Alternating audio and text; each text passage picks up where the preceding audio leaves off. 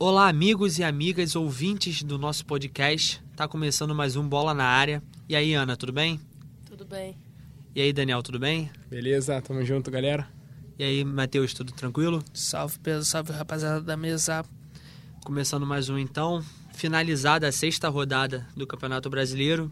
Nos jogos do sábado, Botafogo 0, Palmeiras 1 e Grêmio 1, Atlético Mineiro 0. No domingo tivemos Flamengo 3, Atlético Paranaense 2, Santos 0, Inter 0, Fortaleza 1, Vasco 1, Cruzeiro 1, Chape 2, Bahia 3, Fluminense 2. E Corinthians 1, São Paulo 0. Na segunda-feira, CSA 1, Goiás 0 e Havaí 1, Ceará 2. Bom, rapaziada, qual, quais foram os jogos mais importantes para vocês que vocês queriam comentar aqui logo nessa primeira rodada? Acho que tem jogos que você pode destacar por difer diferentes aspectos, perdão. É, você pode olhar pelo aspecto da virada e depois de outra virada, a emoção do caso de Flamengo e Atlético Paranaense. Você pode olhar também é, a questão da arbitragem, que foi um jogo bem polêmico de Palmeiras e Botafogo. Tem Fluminense Bahia também, que teve é, uma boa atuação do Gilberto, teve dois gols e uma assistência, então tem vários jogos. Mas eu destacaria para falar é, o jogo que teve duas viradas, que foi Flamengo Atlético Paranaense. Acabou que foi um jogo que, depois de uma virada épica, o Abel Braga continua sendo questionado no cargo e ainda sendo tendo vários protestos contra ele da torcida, né? Eu concordo. O jogo que foi o mais emocionante foi Flamengo e Atlético Paranaense. Bom, eu ia destacar, acho que a, a virada do Ceará em cima do Havaí ontem, dentro da ressacada, que foi um, pra, ao meu ver, um baita resultado, até porque o Havaí vem com um time muito bem encaixado nas últimas rodadas.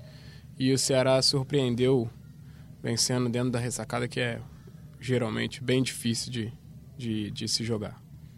Bom, meu jogo para mim seria Botafogo e Palmeiras. É, como você disse, Matheus, arbitragem polêmica.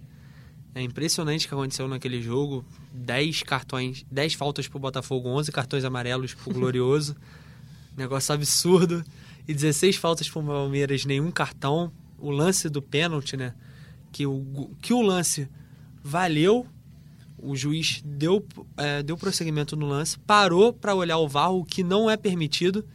Foi, um, foi uma bagunça só aquele jogo de Brasília. Acho que o pessoal se inspirou que estava logo em Brasília e quis roubar para tudo que é lado. Que não tem outra explicação. Foi um negócio absurdo. Para mim não foi pênalti. Alguém acha que foi pênalti? Cara, eu acho que, foi, que é um lance que dá para discutir. Porque você vê pela imagem que tem o pisão.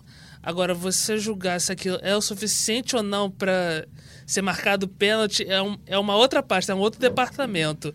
Mas eu vi o pisão é discutível o lance para mim. Então, a partir do momento que é um lance discutível, é passível de ser pênalti, entendeu? É, é, exatamente o que eu ia comentar, que quando o lance passa a ser interpretativo, a gente não pode é, julgar muito a arbitragem, se é contrária, a favor.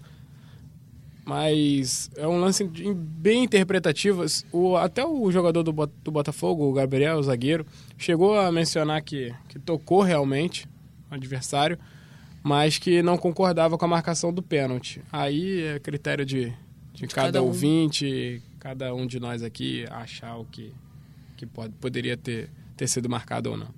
É, eu acho que tá pegando esse negócio do VAR mesmo, né? Foi absurdo o que aconteceu dele voltar o para ver o árbitro de vídeo. Um negócio surreal, eu nunca vi isso no mundo, cara. Porque teve polêmica também na Europa, na última temporada. Era a primeira temporada deles lá como está acontecendo aqui. É normal ter essas polêmicas, não esse grave do sábado, mas ter polêmica é normal porque é um, tá se adaptando, o futebol está se renovando, mas é um negócio completamente absurdo que aconteceu. Eu, eu acho que o que mais. Não, de, não é que decepcione, mas o que mais irrita o torcedor é que os próprios juízes não sabem como usar o VAR. Não entendeu? sabe o protocolo, né? Eles explicam uma coisa e quando você começa a partida é uma coisa totalmente diferente na prática, cara. Você vê, é, por exemplo, que passa um lance, passa às vezes dois lances e o cara volta pra ver o VAR, cara. É um critério que é uma coisa que eles botam a regra, mas não seguem ela. Então é uma coisa que acaba irritando o torcedor. Vai implementar uma coisa, segue aquilo. É uma coisa teoricamente simples.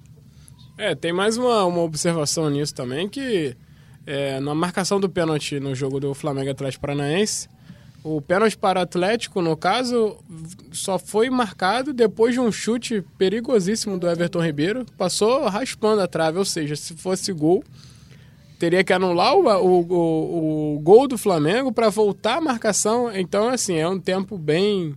Mas assim, a gente também não pode falar tanto, porque na, na regra diz que só pode averiguar depois que finalizar a jogada inteira, né? Que a bola sair, no caso. Então é. Eu acho que é questão de, de costume ou se adaptar a nova. Uma, fazer uma nova regra. Aí não cabe a, a mim desse pra. Mas nesse lance do Everton Ribeiro se originou outro lance, começou um novo. É, a regra Então- fala isso. Você não pode voltar no VAR se já tiver é, terminado outro lance, né? Entendeu? Acho que o que acontece é o seguinte: começa que os árbitros brasileiros eles não são nem profissionais. É uma coisa amadora. O cara é bancário e árbitro. O cara trabalha em administração e é árbitro. Já não existe numa liga que o Brasil, pô, um país pentacampeão mundial, não pode ter esse tipo de coisa. Não pode ter uma profissão tão importante no futebol, para mim a mais importante, porque é que conduz a partida, ser amador ainda. Então já começa a partir daí. E quando os caras vão pro VAR, na maioria das vezes, eles olham o lance em câmera lenta. É, tá lá no protocolo, é em, é em velocidade normal, reprodução normal. Não é em câmera lenta. A em câmera lenta é fácil, cara. É só você botar o Arnaldo, o Gaciba, que tá comentando a arbitragem, e ele vai falar, ó, foi pênalti sim. E aí não é mais a questão de interpretação, né? Porque ele vem em câmera lenta, é muito fácil ele falar que foi pênalti, porque ele vai ver o contato e vai falar que então qualquer contato dentro da área ele vai falar que foi pênalti. Hum, Exatamente. Todo contato em câmera lenta se torna um contato escandaloso. Mas é, aproveitando o que você estava falando, eu é, acho que, para não dizer que estamos julgando os árbitros do, do Brasil, é, essa questão da, profissionalização do árbitro tende-se muito a dizer também de que o próprio árbitro não pode ser profissional, porque uma arbitragem hoje ainda não consegue sustentar o árbitro. Infelizmente, porque se a gente for para comparar países como a Inglaterra, o árbitro já consegue viver só de, só de arbitragem, então profissionaliza realmente a profissão e faz dele cada dia melhor. E ainda falando sobre arbitragem, eu queria destacar que desde 2005 que a gente não, não acontecia isso, e foi uma árbitra mulher, juiz central da partida entre CSA e Goiás, e os dois treinadores elogiaram a arbitragem, dizendo que foi uma, uma excelente arbitragem e teve pulso firme. Então, é um, um, do, um, a- um, um atento para, para É isso. é para isso, né? Pra, pra que não seja tão horrível sempre como a gente vem sempre falando. É um bom que vai quebrando barreiras no futebol. Hum, principalmente aqui no Brasil, a gente acha que o futebol faz é, outra coisa fora da sociedade, né? Por isso gera. Por isso que dirigente rouba os clubes e não é preso. Por isso tem tanta morte no futebol, porque o pessoal acha que é um caso do futebol, mas não é um caso da sociedade. E é mais uma, ma- mas é mais uma quebra de barreira na sociedade. A mulher tá lá apitando o jogo. Isso é muito legal. E, pô, parabéns pelo, pro Daniel que veio ressaltar isso. Mas no jogo entre si, o Botafogo até que jogou bem. Comparado os elencos. Perdeu de 1 a 0 Claro, teve toda essa polêmica. o Botafogo... mando, né? É, a venda de mando. uh. Então, pra mim, o Botafogo jogou bem. O que vocês acham? O Palmeiras podia ampliar mais ou foi 1 a 0 tá justíssimo? Cara, eu acho que é muito do que a gente falou aqui né, no pré-jogo, né? O Palmeiras ele tem três elencos e você se for olhar no papel, os três elencos são melhores do que o Botafogo atualmente. Então acabou que é, naturalmente no jogo o Palmeiras é, quando, quando chegava no ataque acabava criando chances melhores que o Botafogo. E a questão do cartão am- amarelo que acabou minando o time do Botafogo. Você vê é, com 20 minutos, se eu não me engano, já tinha três jogadores do Botafogo amarelados. Então é uma coisa que acabou minando muito o time carioca na partida. Sim, sim. Alguém mais algum comentário? Não, então. Go, é, Grêmio e Atlético fecharam a rodada do, do sábado. Gol do Felipe Viseu, menino do Flamengo. Mas vale ressaltar o pênalti horrível do André no final do primeiro tempo. Foi vergonhoso. Eu vou defender. ah, ele desloca o goleiro, cara. Ele desloca o goleiro, só que até demais. É demais, né? Até demais. Desloca Eu- até a trave. É, infelizmente, bateu, bateu mal. Eu acho que tem um pouco da, da pressão enorme que o André vem sofrendo também. Se eu não me engano, são três ou quatro gols marcados no ano, né? Pelo Grêmio. E o Renato ainda assim dá o voto de confiança e tudo mais. Não, não, não fez uma boa partida e por fim ainda botou para bater o pênalti. E aí a pressão cai toda. Aí, se tivesse entrado, seria um pênalti muito bem batido, mas acontece. É, o pênalti bem batido é o que entra. Mas ele não é um bom batedor, não. É, É teve aquele. que ele perdeu na final da- do Gauchão, né? Sem contar o do Corinthians, É, mas, né? Mas ele, o da, da final do Gauchão, ele perdeu durante os 90 minutos. Na batida foi. Sim, é. ele foi o herói porque bateu o último e sagrou campeão. Quanto o, Cori- o Corinthians também, quanto o Nacional 2015, ele perdeu o pênalti amigo que a torcida do Corinthians fez com ele ali. Coitado do.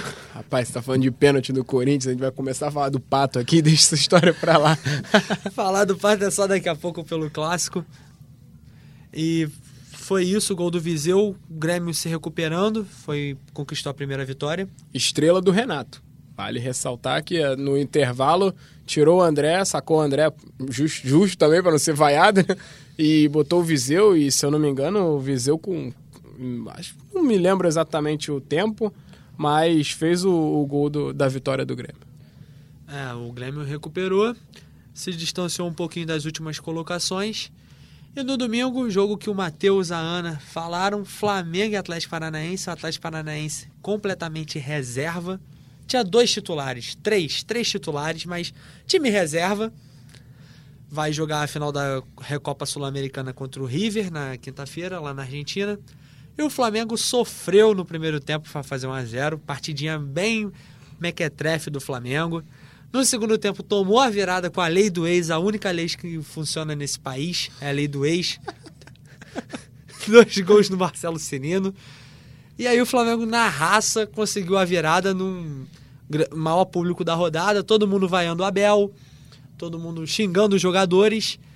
E aí o Flamengo consegue a virada na cabeçada, uma chute. Aquilo foi um chute pra mim. pedrada. Tiro, né? Foi Exatamente, foi um tiro. A gente tá no Rio, é um tiro mesmo que matou o Atlético Paranaense.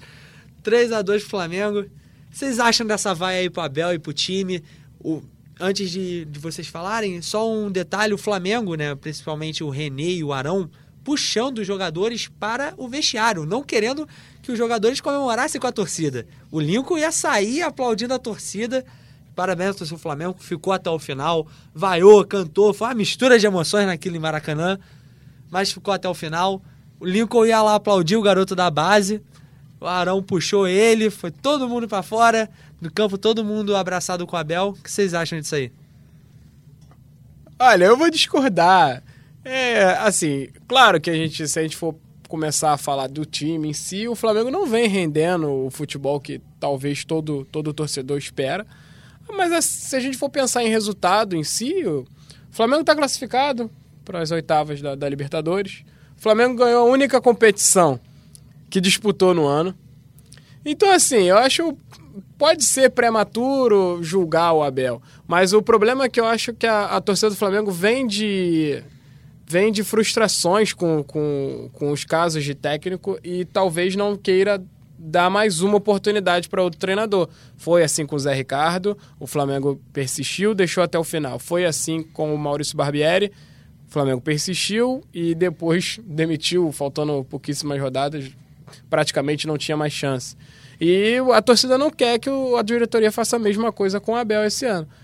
Porém, eu acho que se for falar de resultado em si, o, o time do Flamengo vem, ganha né, os jogos e tal, está classificado para competição, as competições, fez um excel... Só que o problema, é, como eu já tinha dito na- no pré-jogo, o time do Flamengo é demais, é, é, demais assim em termos de altos e baixos. Faz uma partida brilhante e a outra irreconhecível. Então é, é, claro que pesa muito contra o Abel isso, mas eu acho que também tem que pesar contra os jogadores. Não acho que só o treinador que tem a culpa nisso. Mas se a gente for pensar só nisso, também a gente vai falar de Palmeiras também. O Filipão então vai ter que ser mandado embora e etc. Mas essa é, é a minha opinião. Mas aí a questão também não é só é, ser campeão carioca, se classificar nas competições. Tem, tem que jogar bem e aí alcançar os resultados, não é jogar mal, sair perdendo dentro de casa com time reserva do adversário. Ainda bem que conseguiu a, a virada, mas tem que melhorar bastante. E eu acho que a torcida está certa em questão do Abel. Não, acho que, que a grande questão é, que a gente estava discutindo aqui no último programa é que se o, se o futebol do Flamengo fosse eficiente como o do Palmeiras é, tudo bem. O Palmeiras teve a melhor campanha da fase de grupos da Libertadores. O Palmeiras quase chegou é, é na, na final do Paulista. Então, indiscutivelmente, o resultado do Palmeiras é eficiente. Agora, você olha para o elenco que o Flamengo reuniu. Arrascaeta, a maior contratação da história. É, você vê um ataque para frente é, são jogadores qualificadíssimos. E o Flamengo tem o quinto, a pior defesa nos últimos cinco anos.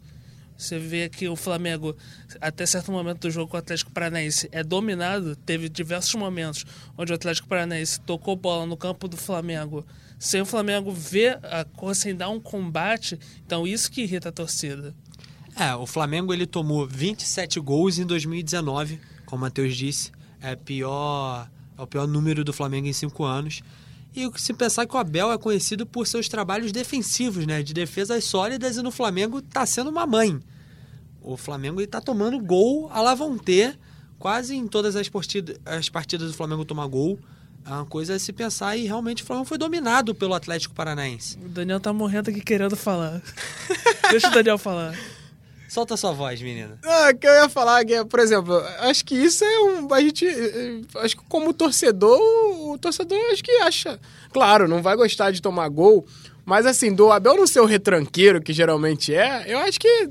Acho que é até aceitável. Por exemplo, eu, eu, eu acho, assim, na minha humilde opinião, acho que o torcedor do Flamengo não aceitaria ganhar um título brasileiro, talvez ganhar, aceitaria, né? Mas que o Flamengo jogasse como o Corinthians de 2017, por exemplo. Eu acho que o torcedor rubro-negro não aceitaria o time jogar do jeito que o Corinthians jogava.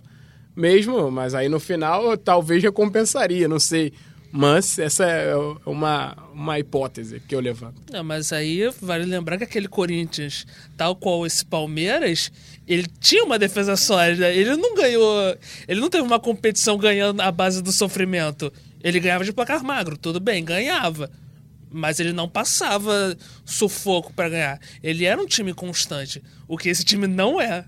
Não, e sem contar que o time do Corinthians de 2017 é muito, mas muito limitado comparado ao time do Flamengo de hoje. O time do Flamengo, hoje em dia, com a Rascaeta, Gabigol, Bruno Henrique, Everton Ribeiro, Cuejá, que é segundo volante, sabe chegar bem na área, ele não pode jogar retrancado realmente. Só que também não pode fazer essas partidas medíocres que o Flamengo tem, fazendo, tem feito. O Flamengo está fazendo partidas completamente irreconhecíveis. É, o Flamengo engole o Penharol no Uruguai e chega e passa sufoco contra a reserva do Atlético Paranaense, com todo respeito ao Atlético, campeão da Sul-Americana, mas enfim, é time reserva. Não dá para tomar sufoco dentro do Maracanã. É a mesma coisa que a gente tinha falado antes do, da ordem natural das coisas. São Paulo não pode perder para o Bahia do Morumbi. Pode acontecer? Pode acontecer. Mas não é uma coisa comum. Não se espera. Exatamente, não se espera, principalmente o Flamengo tomar sufoco do reserva do Atlético.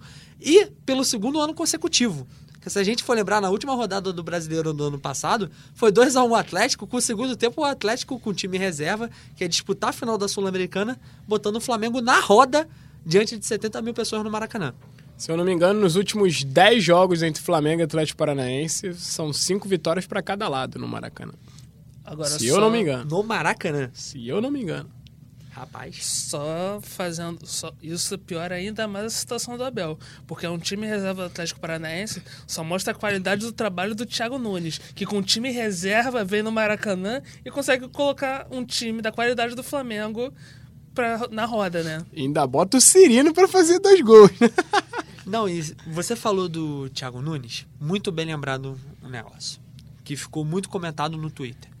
O Abel chegou na entrevista e falou assim: Eu queria parabenizar o Thiago Nunes, é um grande treinador, porque na situação que ele estava, eu também colocaria um zagueiro. O Thiago Nunes tira o atacante e bota um zagueiro, o terceiro zagueiro.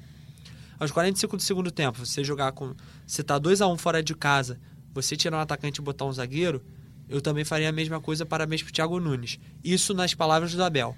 Na entrevista do Thiago Nunes, ele me vira e fala: a derrota é culpa minha, porque eu tirei um atacante e botei um zagueiro que não é característica da equipe. Ou seja, o Abel parabenizou um treinador que se sentiu culpado por aquilo que o Abel queria fazer.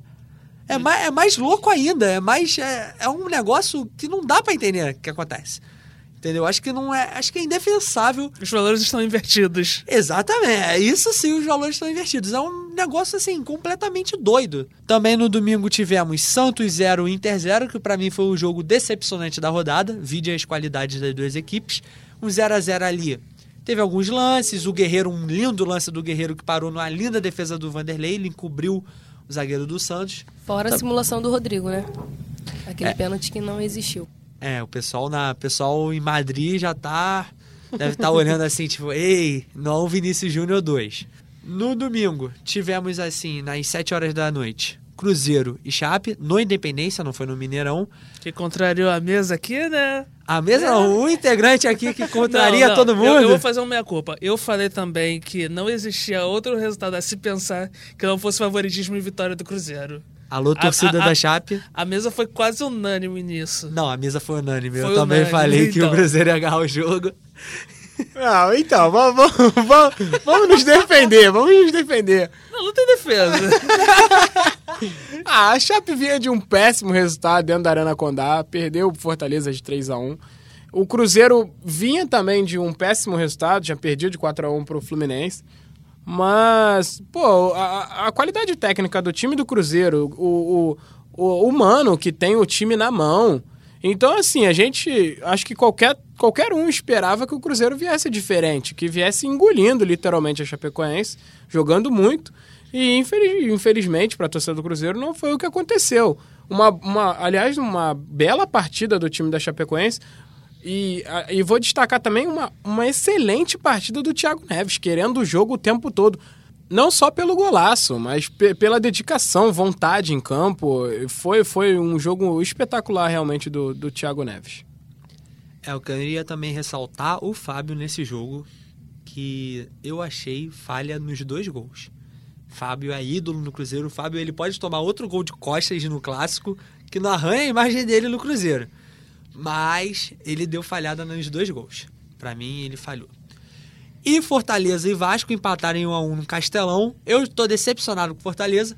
Ganhou de 3 a 1 da Chapecoense. Eu achei que o Fortaleza ia fazer um baita jogo contra o Vasco. Ah, Não tava com força máxima, né? Que o Fortaleza vai jogar a final da Copa do Nordeste contra o Botafogo da Paraíba. Exatamente, mas estava mais mesclado que o Atlético no Maracanã. O Fortaleza estava com cinco titulares. Mas eu achei que ia fazer um bom jogo, até porque o Rogério Ceni conhece muito bem o time do Fortaleza, está jogando brilhantemente. E o Fortaleza passou um sufoco, o Vasco quase ganhou o jogo.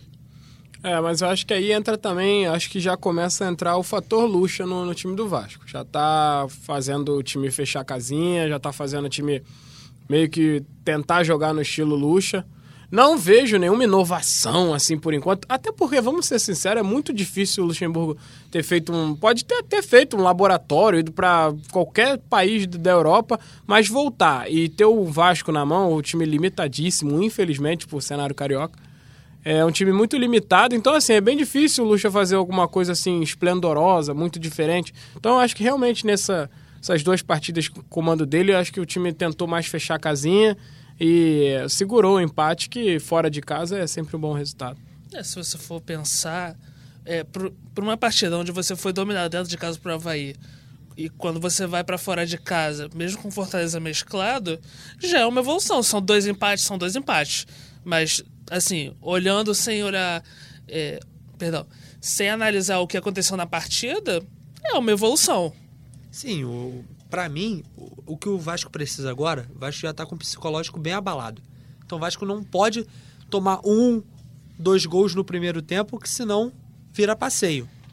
Então pro Vasco, o torcedor do Vasco tá revoltado, tipo assim, pô, tomei um gol aos 43 do segundo tempo, já é uma evolução. Que, antiga- que há um pouco tempo atrás, algumas rodadas atrás, o torcedor do Vasco ficava revoltado porque a gente não consegue jogar. A gente não, não tem mais esperança de tentar uma vitória. Vasco quase ganhou. Já começa por aí. Pô, claro, o Vasco é muito grande. Todo mundo sabe a grandeza do Vasco, mas no atual momento tem que saber que não é um time que corresponde às tradições cruz-maltinas. Então, primeiro é fechar a casinha para depois buscar uma vitória e fazer de São Januário um caldeirão. Fechando o jogo, o- falando do clássico entre Corinthians e São Paulo, queria ressaltar o Pedrinho com três gols em seis jogos no Brasileiro. Tá fazendo o que ele nunca fez na vida. Os números comprovam isso. E um São Paulo completamente apático, a pior partida do São Paulo pelo comando do, do Cuca, perdão. O São Paulo apático, pato inexistente no jogo. Não conseguiu jogar em Itaquera. O São Paulo ele não consegue ganhar em Itaquera. É, impressionante. Normalmente, São Paulo, quando vai a Itaquera, os, resultados, os últimos resultados têm apontado para isso. Foram oito jogos com cinco vitórias do Corinthians em três empates. É coisa de maluco isso. A freguesia é imensa. É, eu acho que a palavra apático resumiu literalmente o que, o que foi o São Paulo. E, para ser sincero, eu, não tenho nem o que falar mais do São Paulo, porque a- apático, como você disse, resume o São Paulo. E hum, acho que o Cuca que vai ter que esquentar a cabeça dele para para tentar resolver isso. E o Anthony, infelizmente, não fez uma boa partida, de quem a gente se quem espera-se muito. Infelizmente não fez uma boa partida e tá suspenso, se eu não me engano, para a próxima, né? E aí é mais um problema pro Cuca. Falando do Corinthians, que é o que vale a pena falar, né? É, acho que o Corinthians começou, né? O, o que tudo indica é o modo Carilli, né? Apertou o botão Carilli ali, o time começou a jogar. Também pode, a gente pode falar, ah, o Corinthians não jogou tão bem, o São Paulo que não teve uma atuação decente. Tudo bem, mas eu acho que o Corinthians começou a voltar a jogar no modo Carilli. Aquele, aquele jogo mais fechado, foi lá, numa, numa bola, matou o jogo. Contou com desvio, teve a sorte também. Então, acho que ponto pro, pro Carilli, vamos, vamos aguardar agora como vai ser o Corinthians nas próximas rodadas. É, pro time do Corinthians, eu acho que o modo Carilli é o melhor mesmo. Porque tá todo mundo apontando quando. O como modo Carelli que é o modo Corinthians, né? Desde o Tite, né? Se a gente for parar pra Exatamente. pensar, Carilli era auxiliar do Tite naquele título de 2011, Libertadores 2012. Acho que deu certo, deu muito certo no Corinthians e tá, tem tudo pra dar certo de novo. No último jogo do domingo foi Bahia e Fluminense e eu nunca vi uma coisa na minha vida que aconteceu naquele jogo. O Agenor foi expulso por defender o pênalti. Beleza, ele se adiantou, ele saiu da área. Ele quase se jogou na marca do pênalti. Ele deu uma de, Rosé, de Rogério Senna contra o Pato, vocês lembram dessa? Ele fez isso. Mas ali é aquele negócio. é- o árbitro ele tem que ter a sensibilidade de saber que o Agenor já tinha um cartão. Pô, vou dar cartão por causa disso, eu só falar, ô queridão, segura o Tchan aí, dá uma amarrada no Tchan, fica quietinho na sua, espera. Espera a. Ele a só pode se movimentar debaixo das traves. Exatamente, mas agora, pô, dar outro cartão, expulsar, ele, sabe, estragou o jogo. É, a gente tem que ver se isso consta na regra, né? Se, se, se adiantar. Eu, eu acredito que sim. Deve ser uma nova Eu- regra, né? Eu acredito que sim, porque se bater, por exemplo, o jogador que se adianta na barreira, se bater nele, ele tem que tomar amarelo, geralmente. Não, não posso estar equivocado, mas eu acredito que seja a regra, porque senão ele não. Acho que ele não teria dado outro cartão por, por outro motivo, sem ser o da regra mesmo. Agora, falando do jogo, o Bahia acho que não me surpreendeu. O Roger vem encaixando mais ainda o time, ainda tomando muitos gols, repetiu o placar que, que da, se eu não me engano, da abertura, né? Foi Corinthians 3 a 2. e Bahia, 3 a 2 também. É, claro que com jogos totalmente diferentes, time do Fluminense pra frente, como sempre. Mais uma vez brilha a estrela do garoto, João Pedro, marcou o gol. O Pedro também voltando a marcar, muito bom. Acho que de atacante o Fluminense está bem servido. E o Bahia encaixado, o Roger com o time na mão, grande partida do Gilberto, mito da rodada. E, e acredito que o Bahia vem numa crescente, vai virar numa crescente ainda maior no, no campeonato. Agora, é, destacar também, o Daniel falou que João Pedro e o Pedro marcaram gols na partida, cara. E é importante pro Fluminense também, porque isso acontece depois da saída do Fred, que foi o grande referencial por muitos anos do Fluminense de gols, cara. Então, a chegada desses dois garotos dá também uma tranquilidade para a torcida. De, de que vai jogar bola na área, quem vai fazer o gol? Tem dois jogadores lá, pelo menos, para isso. Já estão vendidos? Já estão vendidos, mas por enquanto tem alguém lá. É, o, teve o Richarlison, foi vendido pro Watford, agora o João Pedro também pro Watford, né? E o Pedro, o Pedro também. também logo vai ser vendido. Se Pro Watford. Se continuar o Abad. não, se continuar o Abad, vai pro do 4-3-3 com o Pedro, Richarlison. É. E... Richarlison é do Watford. É, já tá no Mas Everton. pra comprar de volta, no caso, né? Mas é, o, vocês dois falaram desse dos dois atacantes, que o Fluminense também serviu de atacante. Agora, que tem essa goleirada do Fluminense, tem uma Inhaca ali, que é o Rodolfo, que não passa nenhuma segurança nem para o Fluminense, nem pra, acho que nem para a própria comissão técnica, porque contratou o Agenor, aí veio o Agenor e falhou bizonhamente no gol. É, o Fluminense tem o goleiro, o, o gringo, né? Eu não vou O- lembrar agora o nome. Eu também, eu Mas sei foi- que de foi- Amores, de Amores. De Amores, isso. não Foi contratado. Eu não sei, não? Não, ele tá lesionado. Aliás, um bom tempo. Ele Tá, se eu não me engano, tá voltando ainda. Ele foi, foi junto com o, com o Pedro, se machucou. Não, não me, vou me recordar aqui qual foi a lesão, mas é uma lesão bem séria. Parece que tá voltando agora. E assim, foi uma contratação de um, um peso, um certo peso para investimento, porque o Fluminense, todo mundo sabe que não tá tão bem assim no mercado e fez um investimento. A gente torce para que o De Amores consiga corresponder à expectativa depositada nele para finalmente poder jogar pela camisa do Fluminense, porque tá precisando de goleiro lá. Essa pausa da Copa América vai ser muito boa para isso. Na segunda-feira, tivemos dois jogos. CSA contra o time do, do Goiás, foi 1x0 pro CSA. Primeira vitória do Azulão. Rei Pelé lotado. Linda festa da torcida do CSA. Tá de parabéns à torcida do Azulão. E, e o Havaí jogou em casa e perdeu pro Ceará por 2 a 1 fechando a rodada. Eu, eu vou destacar um jogador de cada de cada Time. de cada jogo, né? É impossível eu não destacar o Thiago Galhardo do Ceará. Dois gols. Aliás, eu acho um absurdo o Vasco ter se, se desfeito desse rapaz. Não, não é um Pelé, é claro, mas eu acho que pro elenco que o Vasco tem, o Thiago Galhardo serviria muito ainda. E, é claro, a gente, é, a gente só tem ladainha ou fontes internas que, que dizem o que aconteceu, mas nada oficial. É, mas vem, vem demonstrando que o Vasco cometeu um, um grande erro em tirar um jogador desse do, do elenco. E do CSA, eu vou ter que destacar o Jordi, né? Quatro defesas difíceis, o Jordi vem, vem, vem, aliás, se eu não me engano, já tem 14, 15 defesas difíceis no campeonato. Também E- do Vasco, era do Vasco, né? Sim, mais um jogador ex-Vasco. E, e que fez uma grande partida, dando passando segurança para o time do CSA, que tem um, um bom, um bom esquema tático. Marcelo Gabo parece, parece bem alinhado com o time e tem tudo para crescer. Então, fechando isso, vamos para a Copa do Brasil. Quarta-feira teremos três jogos. O Paysandu recebe o Internacional às 8 horas da noite. O primeiro jogo foi 3 a 1 para o Inter no Beira-Rio. E os jogos da 9h45 são Palmeiras e Sampaio Correia. O primeiro jogo foi 1 a 0 para o Palmeiras no Maranhão.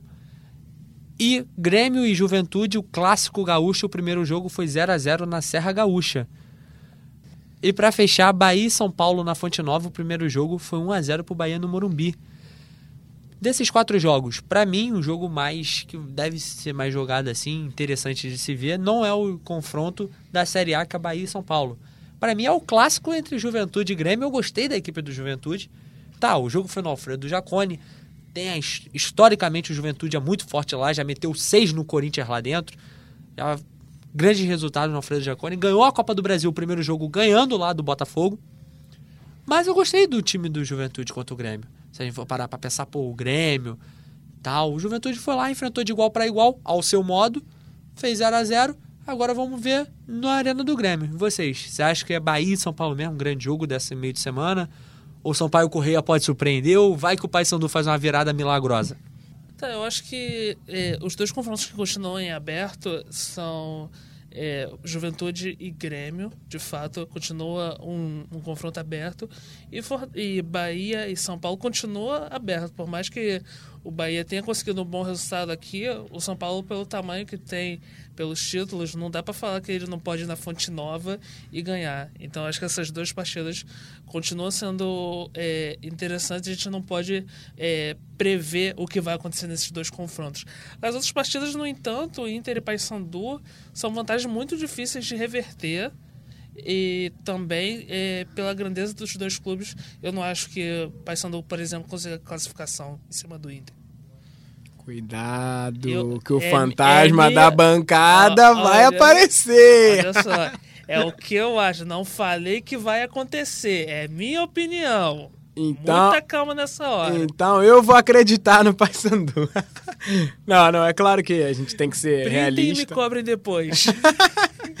a gente tem que ser realista. Acho que o Grêmio, o Grêmio vem numa difícil tarefa de tentar reerguer. A gente, a gente vê que o Grêmio está tentando, o Renato tem mexido no time. É, já disse aqui que que é até errado faz, tentar fazer que o Grêmio volte a ser aquele Grêmio de 2017. O Jean-Pierre não é o Luan e por aí vai. Estão tentando achar um substituto, um substituto do Ramiro e ainda não deu. Mas enfim, é, esse, esse papo a gente já teve.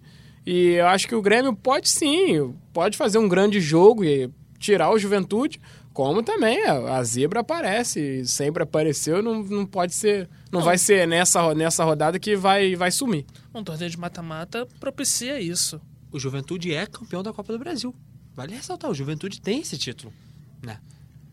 O, o Santo André é campeão da Copa do Brasil. O Os flamenguistas que me é perdoem. da Copa do Brasil. o Paulista de Jundiaí foi campeão da Copa do Brasil. Não, vá, não vamos nos esquecer disso. Mas eu ainda acho que o jogo mais difícil, assim, dos que tem a vantagem, que é Bahia, Inter e Palmeiras. São os três que têm a vantagem. Acho que o do Palmeiras é o mais difícil. Porque o do Bahia a gente sabe que vai ser difícil Bahia e São Paulo. Pô, mesmo jogando na Fonte Nova, mesmo jogando em casa, o Bahia sabe que vai enfrentar um grande adversário. O Palmeiras, eu acho que está um relaxamento muito grande por parte da mídia e por parte da torcida. E isso contagia os jogadores. Acho que esse relaxamento, pelo placar mínimo que foi 1 a 0 pode dar errado. Porque uma, uma bola entra, uma bola vadia, 1x0 o Sampaio Correia vai para os pênaltis, Sampaio Correia pode tira o Palmeiras. É normal, pode acontecer do jogo, uma bola lá, gol do Sampaio Correia, pênalti. Pode ser que aconteça. Eu acho esse relaxamento muito ruim para o time que tem a vantagem. Acho que torcida sempre tem esse oba-oba, sempre tem essa festa antes da hora. Mas eu acho que o time tem que estar tá muito concentrado. Ok que o Filipão sabe manter o elenco na rédea, não ter esse oba-oba, mas mas você acha que essa chance do Sampaio Correia é, por exemplo, chegar dentro do, do Allianz e fazer um gol é muito mais um fator surpresa ou por qualidade do Sampaio Correia? Porque existe, existe muito mais é, essa questão. É, a questão que você falou, da bola vadia. Você não, eu, eu, por exemplo, eu não vejo o Sampaio Correia chegando por méritos, fazendo 2 a 0 do Palmeiras dentro do Allianz. Porque quando chegar 1 a 0 vai acender um alerta. Quando acender um alerta, cara, eu, eu acho. O Daniel tá, tá louco pra falar. Do fantasma da bancada sempre vai vir cobrar, gente. Mas não tem como apontar outra coisa, gente. Se a gente falou que o elenco do, os três elencos do Palmeiras são melhores que o do Botafogo, o que fala do Sampaio Correia? Não, eu, assim, eu vou discordar de você falar que. Você só discorda, vou, Não, vou falar. Você falou que é normal. Não, não é normal. O Palmeiras não, não pode perder pro Sampaio correr, com todo respeito ao Sampaio correr. Mas o Palmeiras, com o time que tem, com o elenco que tem, com os três elencos que tem, não pode nunca ser normal perder dentro da Aliança pro Sampaio Correia. E isso, aí eu vou, eu vou, eu vou garantir aqui que isso não vai acontecer de jeito nenhum. Ó, Prita eu garanto. Isso a não vai. não está mais em mim. Não, Daniel falou, pode... ó, Palmeiras se classifica em cima do Sampaio Correia. Pode, Cobre aqui no próximo pode, programa. Pode me cobrar. Isso não vai acontecer. O Palmeiras, Palmeiras passa fácil. O Bahia passa fácil também. É. Oi, oi, oi. É, repete, vou, repete. não, eu vou falar, vou falar meus palpites da rodada. Pra mim, ó, Bahia passa. Pra mim, o Bahia passa. O, o, o, o Internacional passa. Mas eu acredito no Paysandu. É, quem mais?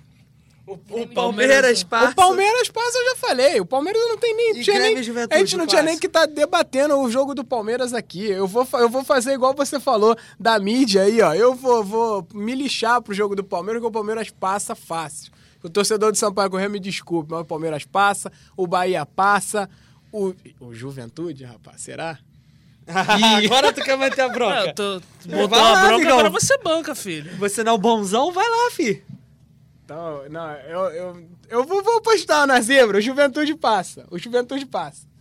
Olha, Hashtag empolgou. Se o Olha. Juventude eliminou o Botafogo, pode muito bem eliminar o Grêmio, né? Até que dá muito mal né, no Brasileirão.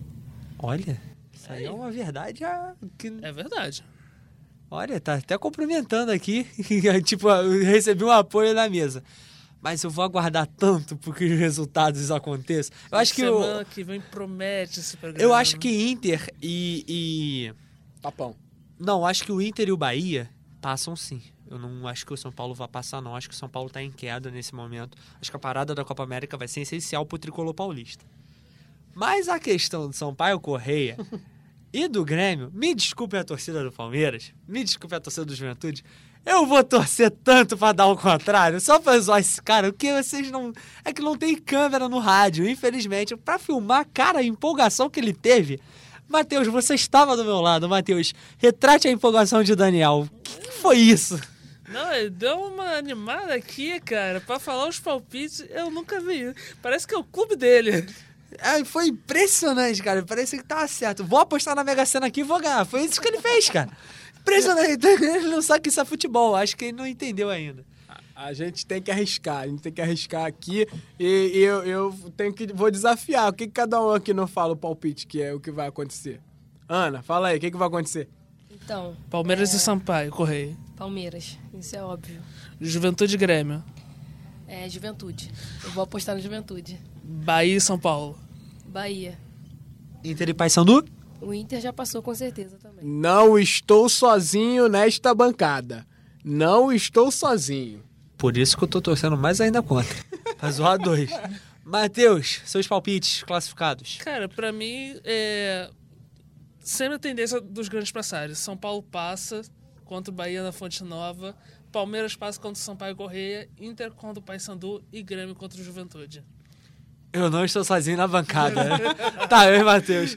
eu acho que sim, pode acontecer do Sampaio Corrêa fazer o gol, pode o Juventude ganhar sim, ah, mas eu ainda acho. Pode o Bahia ganhar sim. O Bahia tem a vantagem, a vantagem é do Bahia. Mas é. Na fonte nova. É, pensando bem, Matheus, não estamos juntos nessa não. Acho que, acho que o Bahia passa assim, porque o Bahia tá jogando um belo futebol com o Roger Machado e o Cuca se perdeu nessas, nos últimos três jogos Não, com o São o Paulo. bom é se cada um erra uma coisa e acerta outra. Aí ninguém zoa ninguém, cara. Vai ser maravilhoso esse Né? programa. Vai ser muito bom. Mais algum destaque da semana vocês têm? Acho que não. Eu tenho um destaque que não é brasileiro, não. Então Final- não, não importa. O cara é nacional. o cara não quer saber do outro futebol. A gente tá falando de futebol nacional o programa todo. Mas Só- não é- não, mas- se quiser falar de seleção brasileira, a gente fala. Mas não era da caneta que o Neymar levou no treino, não. Era internacional mesmo. Aliás, se for falar de seleção brasileira, tem uma bomba aí. O Neymar hoje Bomba, saiu. bomba. Hoje o Neymar saiu de campo sentindo e saiu com o médico, aliás. Vamos ver o que acontece, se é mimi ou não sei. Vamos, vamos aguardar. Ainda tá em prazo de convocar outros jogadores? A Copa América não tem essa, não. Copa América Pode se chamar a qualquer momento? Como é bom, né? Se o Neymar confirmar outra lesão e ficar fora da Copa América, quem vocês levariam? Eu levaria qualquer um, não levaria nem o Neymar, amigo. Mesmo com esse negócio. Mas não tendo Neymar, quem você levaria? Cara, eu levaria o Vinícius. Assim, eu levaria o Vinícius, que é um jogador. Eu também levaria o Vinícius Júnior, com certeza. Eu levaria o Vinícius Júnior, que faz a. Mais ou menos a característica do Neymar. O Daniel E eu- tá doido pra falar aqui. E, assim, não, dá uma seguradinha, amigão. Você tá muito empolgado hoje. É, eu não penso agora, eu penso em 2022. 2022 o Neymar vai estar já com 30 anos praticamente. Então, eu não convo... eu não, cara, assim, o Neymar ele já perdeu o time dele na seleção. Meu, minha opinião, ele não conseguiu é, desempenhar o papel de o cara da seleção, não conseguiu resolver nada pelo país. E eu acho que ele prende muito jogo, prende a bola. E o Brasil tem elenco sim para chegar e fazer frente a uma Alemanha, uma França, ou qualquer essas seleções. Eu acho que hoje, em 2019, não. Em 2019 não, mas eu penso para em 2022. O ciclo acaba no Catar em novembro, quando começa a Copa do Catar. Acredito que, pelo panorama que se apresente, o Brasil vai fazer frente às grandes seleções daqui a um ano e principalmente na Copa do Catar. Tudo bem, mas olha só, vamos lá. É, hoje, falando tecnicamente, existe um jogador brasileiro melhor do que o Neymar? Não. Então não seria uma questão de arranjar um esquema que ele possa render mais coletivamente do que tirar ele da seleção. O Neymar, ele não, ele não é um problema, ele é a solução, cara. Você não pode fazer do Neymar um problema pra Não isso. estou sozinho nesta bancada. Olha, eu acho o Neymar um problema porque ele. Eu, eu sou muito. Eu era, né? Muito fã do Neymar. Literalmente. Neymarzete, assim, raiz. Porém, na seleção ele tem um ego que ele é. Que ele, cara, é impressionante. Não, não pode. Não pode ter um ego desse. Então, assim. Você vê jogadores talentosíssimos como Coutinho, como Arthur, que baixam a bolinha em prol da equipe. Ele não, ele. Não, é sou o Neymar. Tá, amigão, você é o Neymar. O Firmino tá dois anos chegando na final da Champions League. O Coutinho ressurgiu o Liverpool, vamos dizer a verdade. O Coutinho também tem papel importante, na- principalmente no ano passado. Que a primeira fase da Champions League ele estava no Liverpool. O Fernandinho é o melhor meia do. melhor volante do campeonato inglês. Mesmo eu não concordando dele estar na seleção. Ele é o melhor meia, ele é o melhor volante. Tem uma moralzinha pra chegar. Ederson e Alisson tá no top 5 de melhores goleiros do mundo. Marcelo é o melhor lateral esquerdo do mundo desde 2011. Então, assim, eu acho que, pô, a bolinha que o Neymar se acha, ele tem que dar uma baixada, porque tem outros grandes ali dentro. Cara, tem outros grandes ali dentro. Mas olha só. Assim, vamos começar um time do zero hoje. Time do zero hoje. Você bota todos esses jogadores. Você bota Neymar. Você ainda do outro lado do campo, você vai enfrentar esse time? Independente se você achar individualista ou não, se você souber um esquema pra anular o Neymar, vai ser o Neymar que você vai prestar mais atenção na marcação, cara. Vai ter grande, grandes nomes do outro lado, vai ter Marcelo, vai ter Daniel Alves, grandes nomes, de fato. Mas o cara que você vai ter, vai se preocupar suas atenções de marcar, de evitar o, o mais perigoso, vai ser o Neymar. Então, eu, na minha opinião, é questão de você arranjar um cara que faça ele ele encaixar nesse time. Queria agradecer a todos aqui. Obrigado, Ana. Obrigada. Obrigado, Matheus. Valeu, Pedro. Obrigado, Daniel. Valeu, rapaziada. Tamo junto. Até a próxima. Não, na verdade não. Você tá fora do próximo programa, pelo amor de Deus. Não, a gente vai cobrar ele nos próximos programas. Obrigadão, ouvintes. Esse foi mais um Bola na Área. Essa semana tem mais um na sexta-feira, Copa do Brasil, final da Liga Europa, Champions League e a próxima rodada do Brasileirão. Valeu!